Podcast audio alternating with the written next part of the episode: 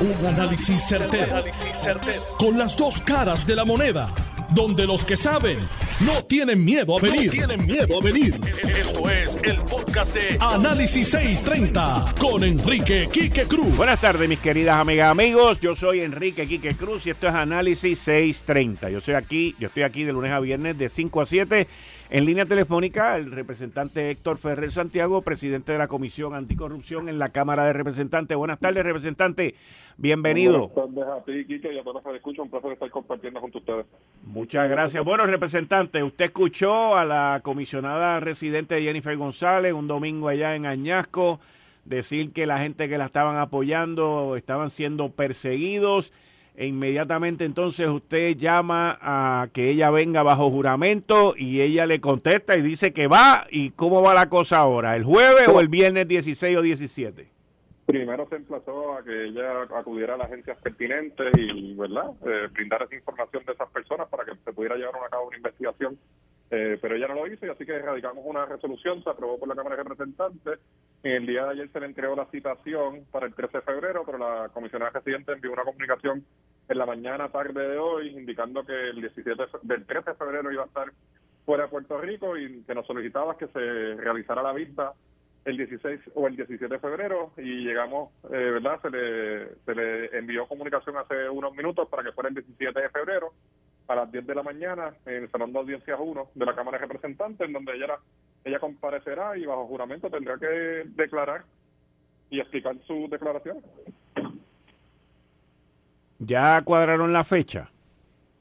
17 de febrero a las 10 de la mañana. Se le envió la comunicación hace unos minutos. O sea que ya confirmaron, ella le dio las dos fechas de jueves o viernes de la semana que viene, ya confirmaron el viernes 17 a las 10 de la mañana. Correcto. Y, y esto, ¿ha recibido usted algún tipo también de otra gente, otras personas que, se hayan visto identificados con esa persecución y que quieran ir allí a testificar o que usted vaya a citar? Bueno, aquellas personas que hayan recibido amenazas se pueden comunicar con esta oficina para poder citarlo. Eh, nosotros eh, estuvimos atentos a la radio esa semana lo de esas expresiones y el ex senador Nelson Cruz, que es parte de la, del Departamento de Recursos Naturales, expresó que le estaba siendo perseguido por la administración, ¿verdad? Y que le estaban dando turnos de noche y en los fines de semana porque apoyó a Wanda y ahora está apoyando a Jennifer González. Así que en su momento también se le estará citando. Okay. ¿Cuál es el propósito? Y yo sé que me explicó ya, pero ¿qué, qué es lo que ustedes buscan con tener a Jennifer allí y darle, y darle esa esa promoción, e, ese espacio, esa vista pública con todos los medios. O sea, esto, esto, es, esto es grande. Y estoy hablando en serio, no, me estoy burlando, estoy hablando bien en serio. No, no, no, es promoción, es el, debido proceso que tenemos que hacer, ¿verdad? La comisionada residente hizo unas expresiones bien serias. Ella es, las o representa para Puerto Rico ser la segunda figura más importante del gobierno de Puerto Rico y está acusando a la primera figura más importante de Puerto Rico, que es la oficina del gobernador o el gobernador, de que se está utilizando el gobierno para perseguir y amenazar personas que participen en las actividades de Jennifer González. Así que es una acusación bien seria, ya no acudió a las agencias pertinentes para denunciarlo y nos toca a nosotros en la Cámara de Representantes investigarlo porque según sus expresiones se desprende la posible comisión de varios delitos eh, del Código Penal, al igual que violaciones a la ley de ética o bajo la ley 100, eh, podría ser discrimen. Cambiando y mirando las cosas dentro del Partido Popular, ayer el presidente del Senado, José Luis Dalmao, anunció que no va a buscar la reelección de la presidencia del partido y sí está ocultando eh, una candidatura a la gobernación. Primero sobre el partido. ¿Cree usted que el partido va a estar mejor dirigido y mejor administrado bajo otra persona que la administración actual? Bueno, yo, según desprende el reglamento, eh, su término ya venció, ¿verdad? Y le toca a los populares escoger a ese nuevo presidente. Yo, en lo personal, eh, estoy apoyando la candidatura de Jesús Manuel. Entiendo que hace cara, hace falta sangre nueva, hace falta eh, mejor organización y tenemos un trabajo que hacer para encaminar al Partido Popular a la victoria del 2024. Hace falta recoger dinero, hace falta terminar la reorganización, hace falta que se organice eh, adecuadamente un proceso de fiscalización al gobierno que lamentablemente pues no se está haciendo. Se está haciendo pero individualmente y no como colectividad organizadamente. Su futuro político representante. Bueno, el viernes voy a estar anunciando mi candidatura a la Junta de Gobierno. En cuanto a las elecciones del 2024, las candidaturas abren en el Partido Popular en octubre. Una vez yo tome esa decisión, la voy a estar comunicando al país. Ok. ¿Y cómo, cómo ve usted eh, toda esta gama de nuevos candidatos para la gobernación en el Partido Popular? Tiene ahí a Zaragoza que está interesado, José Luis Dalmao, eh, la de Morovis, Carmen Maldonado. ¿Cómo, ¿Cómo ve usted eso? Bueno, yo creo que es positivo cuando uno tiene gente interesada en, en tener la oportunidad de correr las riendas del país y que sea interesada, yo creo que es sumamente positivo. Ahora bien, si nosotros no reorganizamos el partido, recogemos dinero, le llevamos el mensaje claro de lo que representa el Partido Popular y cuál es el plan de gobierno de cara a las próximas elecciones, pues cualquier candidato pierde. Así que hay un trabajo que hacer primero de reorganizar, eh, recaudar dinero y explicarle al país qué es lo que significa el Partido Popular en el siglo XXI y te aseguro que si se hace eso, se puede ganar. De lo contrario, eh, si ninguno de esos candidatos eh, nos ponemos de acuerdo para hacer el trabajo que hay que hacer, pues no vamos a salir favorecidos en las próximas elecciones. ¿Usted cree que el Partido Popular Democrático en el 2024, luego de 20 años, porque ahí se cumplen 20 años y 5 elecciones de no haber podido elegir a un comisionado residente del Partido Popular tenga alguna oportunidad en las próximas elecciones? Sí, la vamos a tener. ¿Cómo, cómo es así? Explíqueme. La vamos a tener. Eh, vamos a ver cuáles el los movimientos que se avecinan durante este año y ya tú verás que a final de año vamos a poder tener una conversación con un panorama más claro de cómo se va a ganar esa candidatura. Pero yo te aseguro que hoy el Partido Popular está mejor parado de lo que estaba hace unos años atrás en cuanto a esa candidatura. ¿En qué sentido? Bueno, eh, eh, no había, no hay un, ¿verdad? Eh, el, candidato que sea va a estar mejor preparado de lo que de lo que estuvo en la anterior y en otras elecciones. Yo, de verdad, de verdad, sinceramente pienso que tenemos una excelente oportunidad de ganar la comisaría residente el, el próximo cuatro años. ¿Con quién? o sea, cuando usted me habla, cuando usted me habla así tan seguro, tan fuerte, pues yo pregunto con quién, o sea, esa seguridad que usted demuestra ahí, ¿con quién? ¿Con quién? vamos a ver quién es el candidato. Yo le aseguro que vamos a estar en mejor posición. Usted no, no, no, no, dentro de las distintas candidaturas que usted está analizando para su futuro, ¿está la de comisionado residente? Sí, que lo único que yo te puedo decir es que Hoy yo descarto la gobernación porque no tengo la edad. Ok, esa es la única que descarta. En estos momentos, así es. Y, la, y, no descarta la de comisionado residente, aun cuando Pablo ya arrancó y dice que está recogiendo dinero y hizo una caravana en, Dorado y todo ese tipo de cosas. No la descarta. No descarto, yo no descarto ninguna candidatura, excepto la gobernación, porque no tengo la edad. Cuando tome la decisión, en su momento dado, lo voy a estar comunicando al país, eh, pero te aseguro que el Partido Popular va a estar en la contienda para ganar la comisaría residente en las próximas elecciones. Muchas gracias, representante, como siempre, muchas gracias.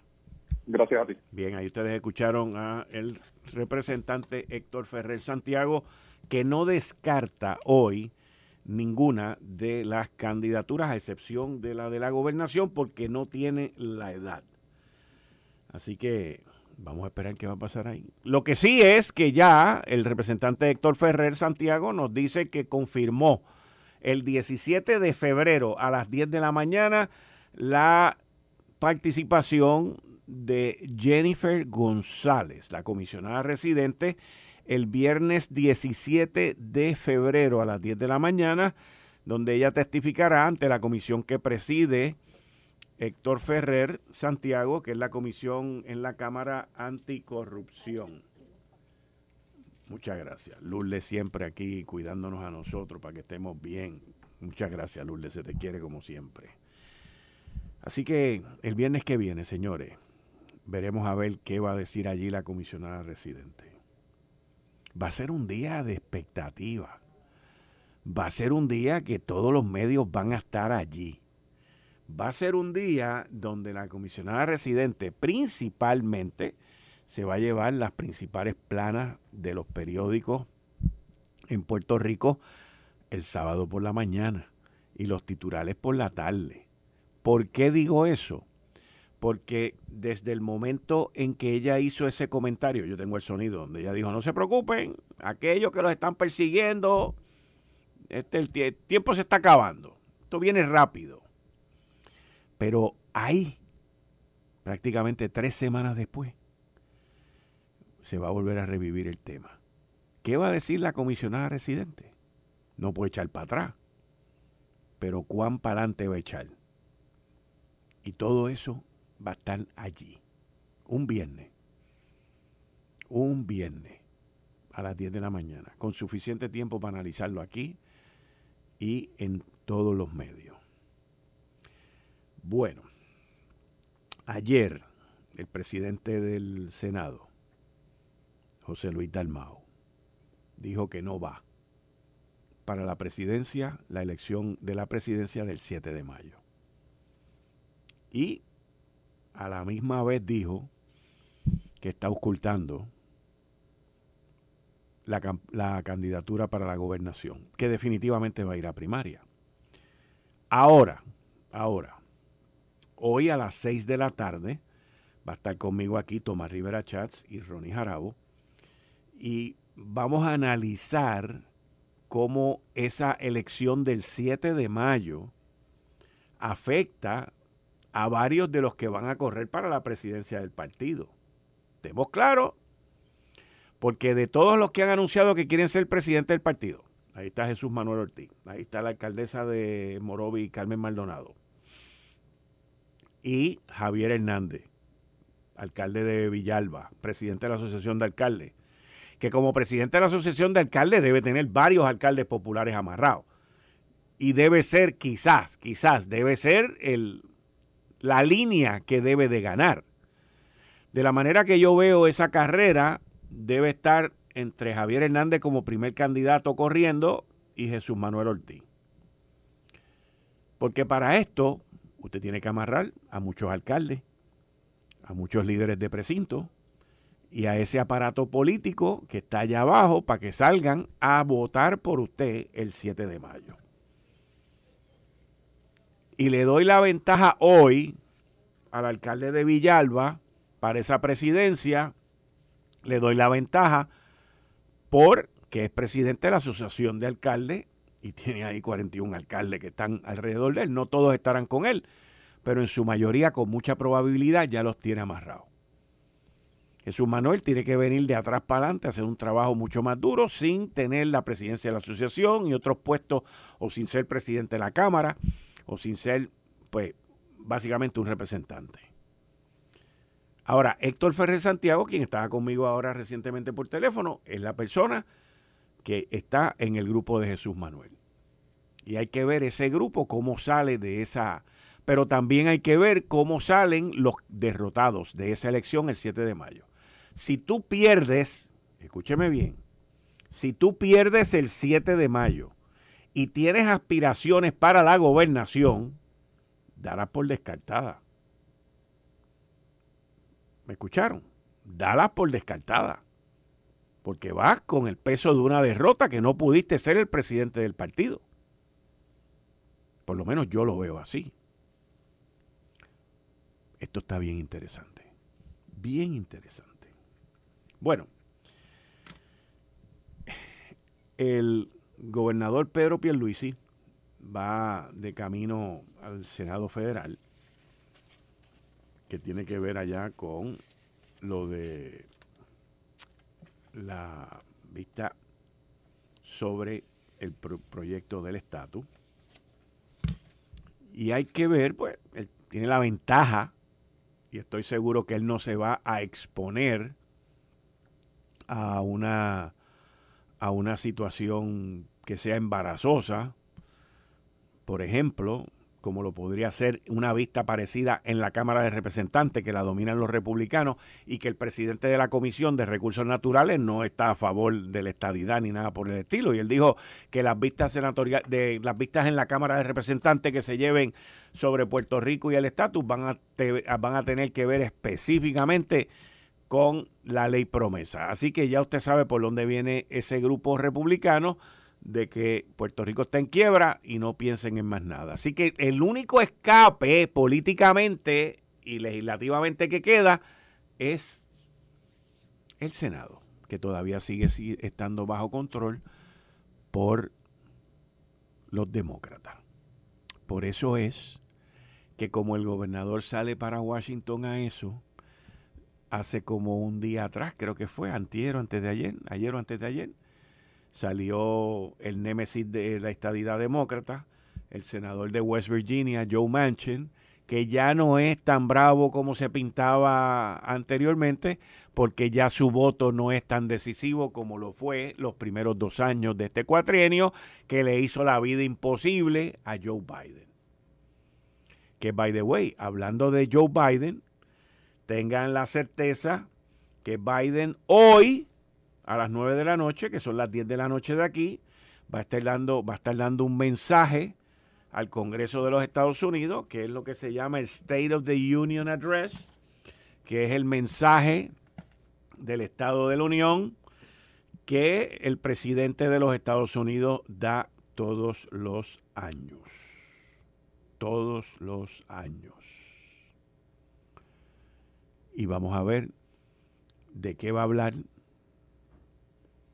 cuáles van a ser las promesas y cuál va a ser su mensaje a la nación norteamericana. Eh, estás escuchando el podcast de Noti1. Análisis 630 con Enrique Quique Cruz. Yo, yo no tuve oportunidad de hablar contigo, de analizar contigo el caso y la convicción de Sixto George. Bueno, lo hablamos un día, me acuerdo que tú me dijiste del abogado Castrolán, que tú lo conocías, todo ese tipo de cosas. Pero, ¿cómo tú viste e interpretas los comentarios que él hizo el día anterior, donde le cayó encima a todo el mundo en el esfera federal? Y, y luego el veredicto el viernes por la tarde y que el juez lo mandara para adentro inmediatamente, que uno de los abogados que yo entrevisté, el licenciado Javi Micheo, me dijo que para él era sorpresivo que metieran a alguien preso eh, por, un por un crimen de cuello blanco de manera tan inmediata. Eso no es usual. Eso yo, o sea, usualmente te dejan afuera en lo que este, se ve en lo que se llama el pre-sentencing report, porque eh, hay quien te, el trabajador, no el trabajador social, sino el, probation officer tiene que entrevistar al, al, condenado eh, y hace un informe que tiene que ver con su, su vida, su, su donde estaría, eh, qué es el sentencing guideline, etcétera. Y ese informe usualmente, no usualmente, pero con frecuencia es sujeto de objeciones de parte de la defensa, y en este caso no dudo que sea así, este, yo veo este caso como que estás preso porque abriste la boca cuando no debiste haberlo hecho. Lo primero que tú le dices a, a una persona que está posiblemente acusado de un crimen, o sea, que todavía no está acusado, pero que puede que no esté acusado, cállate la boca y no hables con nadie. Porque ese, ese, con quien tú hables puede ser un testigo de él, o, un delator, o simplemente un testigo futuro. Tú no hables con nadie del, asunto, para nada. Obviamente, si George no siguió, estoy seguro que Castellano le dio esa instrucción, no siguió las instrucciones que le dieron, pues está preso. Ok. o sea, que tú entiendes que esas expresiones de el día anterior y en días anteriores también, pero las del día anterior fueron 27 minutos que estuvo hablando allí. Fíjate, eh, Quique, y si, ¿tú te acuerdas cuando Aníbal salió no culpable del, caso? Sí, pero honestamente te digo que no me acuerdo si habló o no habló, si criticó o no, criticó. Él no habló, él, él no habló, él cuando fue gobernador, Este, él bloqueó el nombramiento de este, Rosemilia González para para eh, eh fiscal eh, Eso fue después. Él lo bloqueó. Eso fue después. No, no fue. No, no, él no era. No, no, eso fue durante. ¿Durante la gobernación? Sí, claro que sí. De verdad que no me acuerdo, no me acuerdo, no me acuerdo. No te preocupes. El asunto es que eh, su abogado, después de que lo encuentran no culpable, hace una conferencia de prensa y puso a, a, Federal por el piso. Lo mismo que, digo, tal vez no tan violento como hizo, hizo George, pero lo hicieron después. Si salía no culpable, pues tú podías decir todo lo que tú quisieras, pero si sales culpable, mira lo que pasa. Hmm. Esa es la realidad. o sea, son cosas que no te, como yo digo, no te enseñan en la escuela de derecho, pero que tú aprendes rapidito en la práctica. Hmm. Y ahora viene el proceso de apelación. No, no, no, no. Bueno, espera, espera, espera. Viene primero la parte que tú dijiste. Espérate, tienes toda la razón. Ya yo sé por lo de tú vas. Tienes toda la razón. La apelación no comienza hasta después del 5 de mayo cuando es sentenciado. Pero ahora lo que viene es el proceso, el proceso del oficial de probatoria este que tú me mencionaste, que, que, hace un, un, un, una, un informe para la de presentencia, algo así, ¿es verdad? Es un pre-sentencing report. Entonces el fiscal tiene derecho a hacer un informe, o hacer una petición para un sentencing, o, y, la, y la defensa tiene también oportunidad para eso. Ahora tú tienes dos delitos que tienen, que conllevan 20 años, pero según mi, cálculo particular, privado, que puede estar equivocado, que yo hice de los sentencing guidelines, bajo extorsión, como no hubo violencia, él, tendría un base, eh, criminal base level de 9. Pero con la cantidad, pues sube a 11. Pero eso sería, ese sería un, un, número bien bajito. si, si, mal no recuerdo, creo que era 15 11, 15 a 21 meses. En el, en el otro, que es el uso de, eh, ¿cómo era? Así, la destrucción de, evidencia, este lleva un base level de 14. Ah, perdóname, el, anterior que te dije es de, de 8 a 14. Tiene un base, eh, como te dije, el segundo delito tiene un base level de 14. Si es 14, son 15 a 21 meses. Pero hay una posible agravación que le añadiría dos puntos por si es que se demuestra que la evidencia que se que se trató de destruir se destruyó era importante, bla, bla. Es un agravante. Si eso aplica, pues entonces serían de 21 a 27 meses. Exacto. Este va a ser el issue. ¿Cuántos meses va a estar adentro? Porque no, no, a mí no me cabe duda que, que este, Sosa lo va a ingresar. Claro, todo el tiempo que él esté preso, aún si, aún si dentro de un año este lo, saca, el, decide el circuito que es inocente o, que hay nuevo juicio, todo eso se le da crédito. En otras palabras, eh, todo el tiempo que vamos a decir, ¿cuándo fue que lo pusieron? En, febrero hasta el 5 de, mayo, pues son marzo, abril, son dos meses, pues los dos meses cuentan para su sentencia, para, para el este, acabar con su sentencia. en vez de, vamos a decir, 27 meses, serían 25 meses.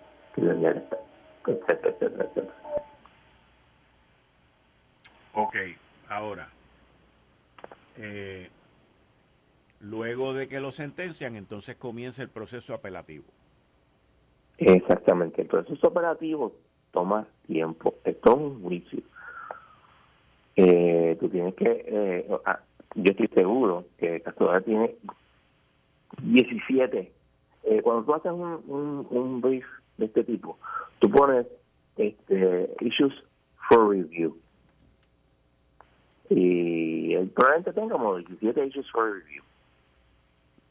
Y entonces, hay que argumentar todo y cada uno de ellos. El problema que tienen las apelaciones criminales es que casi todo lo que conlleva eh, eh, un error es abuse of discretion standard y un estándar bien difícil de lograr. De hecho, el circuito dice que es not appellate friendly, lo cual es cierto.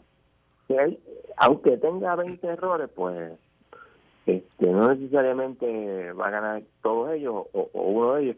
Y como pasó en el caso de Rafipina, podría ser hasta peor, podría decir, sí, el juez cometió el error y abusó de su discreción, pero eso no importa porque es suficiente evidencia para condenarlo. Y fue lo que pasó en el caso de Rafipina en cuanto a los, eh, no a la ametralladora, sino a todo, todos los otros, al, delito de tener un arma cuando era un ferro. Y por eso, pues estará preso el tiempo que vaya a estar preso cuando lo, lo, lo Ahora, el estándar o la vara para virar una convicción por parte de un jurado, me imagino que es mucho más difícil, ¿verdad? Bueno, el mismo estándar, este, se, ve toda la evidencia en la forma más favorable al, eh, al veredicto del jurado. Lo que pasa es que tú tienes issues of law and issues of fact. ¿Okay?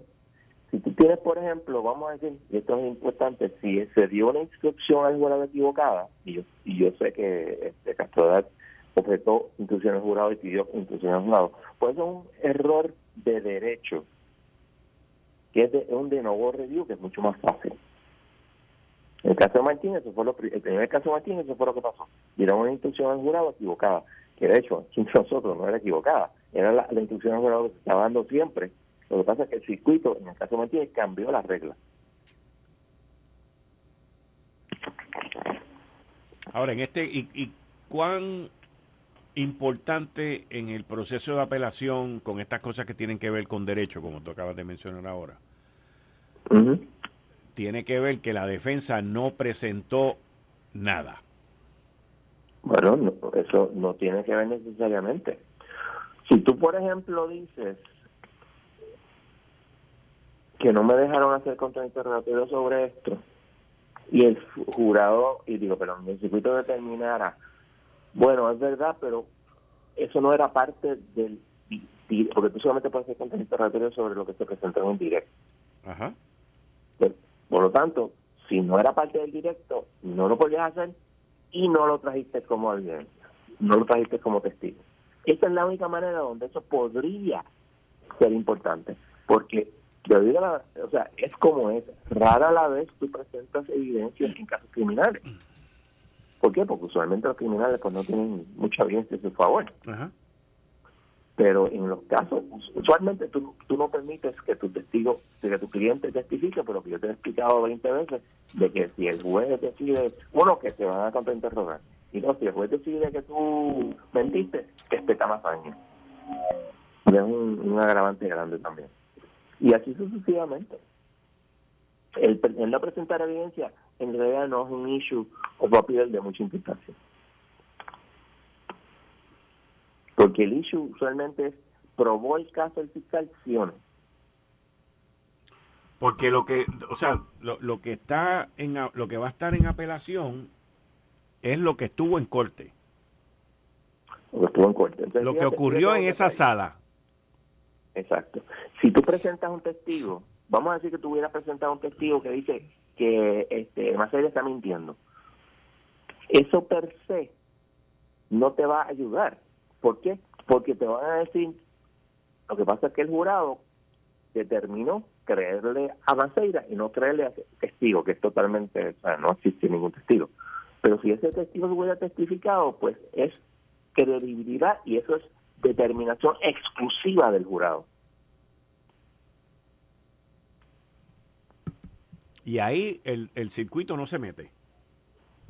No, no puede, no puede. Eso es una cuestión del jurado. Sí, porque el jurado, el jurado le creyó a Maceira.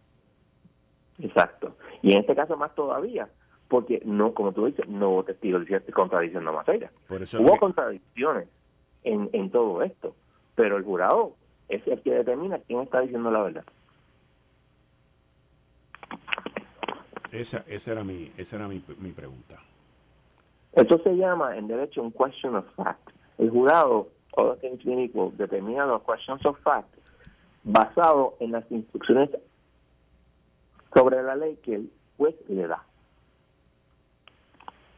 O sea que también la defensa de Sixto George podría entonces irse por la línea de, de las instrucciones que le dieron al jurado.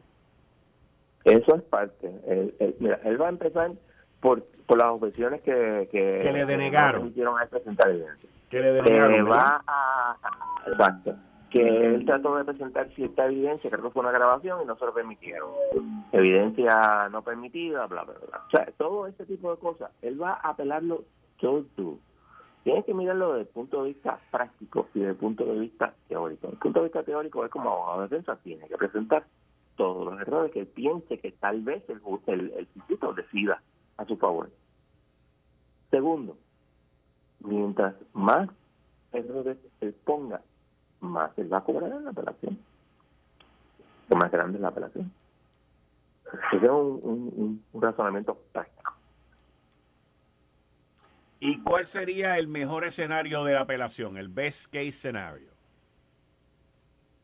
Bueno, eh, el, que más, le favorece es la de las instrucciones del jurado, porque te dije, es un standard review bien fácil, que es el de nuevo review. En, cuando tú dices de nuevo review, lo que estás diciendo es, lo que decide el juez no me importa. Es, yo me siento como el, como el juez y decido si está la instrucción del jurado correcta. Vis a por ejemplo, cuando tú decides si vas a permitir que se presente alguna evidencia, raro es que el abuso, haya abuso de discreción en la presentación y la no presentación de evidencia. Y aun cuando hay una violación, puede, como el caso de Racipina, digan, pero eso no fue suficiente para, no es suficiente para overturn en la determinación del jurado. Ok, y, y nada de lo que ocurrió fuera de la sala tendría ningún tipo de influencia ni conocimiento para el apelativo. Para nada. Lo único que lo único ahí que no va a ocurrir ni ha ocurrido es que él hubiese ido al primer circuito porque pusieron preso a sus clientes desde ahora. Eso no va para ninguna parte y él ni lo, ni lo ha tratado. Así que ah, eso, ahí sí los, los, statements fuera de corte serían importantes. Pero ah. como no, no ha pasado. Y simplemente para el hecho de, la determinación del juez pues no preso. Ok. El presidente del republicano, presidente de la Comisión de Recursos Naturales en el Congreso, ya dejó saber que cualquier vista que tenga que ver con el estatus de Puerto Rico va a estar relacionado a la ley promesa. Ok. Y y te pregunto, no te pregunto sobre eso, pero traigo ese tema para que esté ahí presente porque eh, la situación pues se convierte más, más interesante allí en el Congreso Republicano, pero la pregunta, la pregunta es la siguiente, ¿qué ha ocurrido en términos de la quiebra plan de ajustes y de todas estas... Oh, muy importante. El miércoles pasado eh, hubo la vista eh, argumentativa sobre las mociones que hay sobre el gravamen, si existe gravamen de los bonistas y o, aún si no existe gravamen, si existe una deuda, porque la Junta se fue full. Es decir, aquí no se hay que pagar más que lo que chavos que están en el fondo.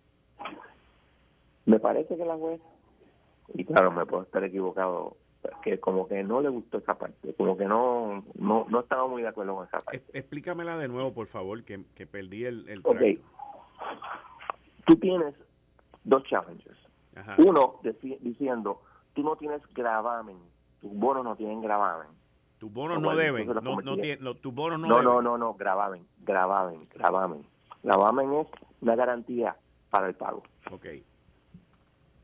Segundo, aún, aún si, aún de todas maneras, tú no, a ti no te debemos nada más que el, tú no puedes cobrar más que lo que está en el fondo porque eso es el, tu único recurso, non-recourse. La juez le hizo varias preguntas a, a que es el abogado de la Junta, y como que esa parte, como que ella no estaba muy, muy inclinada. En cuanto a lo del gravamen, yo creo que ella fue bien, ¿cómo te diré? Diplomática en decir que yo voy a, meditar sobre esto. Y hubo, yo creo que ella va a, a, a ver si con lo que hizo se llega a algún acuerdo. Porque yo entiendo que esencialmente dijo, mira, tú tienes que pagar. Y a lo no tienes que pagar tanto porque no hay gravamen, pero vas a tener que pagar porque hay una deuda. Ok. Pero, bueno, esa es mi, mi impresión. Yo puedo estar equivocado. Ahí dijo que iba a tratar de decir rápido, pero yo dudo mucho que decida antes de... Ah, y otra cosa bien importante, hubo media humanidad objetó el disclosure statement, la vista es el 28 creo que es, de febrero, y si por alguna razón eso no fuese, ¿cómo te diría? Este disclosure statement hay que cambiarlo, pues entonces va a pasar todo. Ok. Porque los únicos que no objetaron fueron los... Ah, y, todavía, al día de hoy, solamente hay menos del 10% de los acreedores que están de acuerdo con el plan de ajuste. ¿Que están de acuerdo con? El plan de ajuste. ¿De la Autoridad de Energía Eléctrica? o sea que no hay un support. Menos del 10%. Es lo que le Menos del 10% en términos de, de la creencia. Este, son los... Hay un... Creo que es Vitol y los fuel lines. Los otros que están de acuerdo. Hmm. Ok. Ah, está interesante la... Porque... Eh, pero eso no, no sabremos eso hasta yo te diría que abril. Cuidado, si no más, porque la, la argumentación oral fue ahora en febrero. febrero primero. John, y, y, en términos de este proceso que está ocurriendo en la Corte de Quiebra con la Autoridad de Energía Eléctrica, ¿qué influencia o cómo se afecta o, qué presiones tiene con el desmantelamiento que ha habido de la Autoridad de Energía Eléctrica? Pues fíjate, este, si te me creo que fue la UTIEN, y creo que algún otro acreedor, pues presentó eso como, pues mira, o sea, no estamos claros que lo, el discurso sistema no habla bien sobre qué es lo que va a pasar aquí. Y yo creo que tienen razón en ese punto, pero claro, hay que esperar que, que baje todo. O sea, hay que ver qué es lo que se va a decir el 28 y qué es lo que va a decir la juez, que es lo más importante. Eso no quiere decir que no vayan a aprobarlo. Ella puede decir, mira, yo no, necesito toda esta información.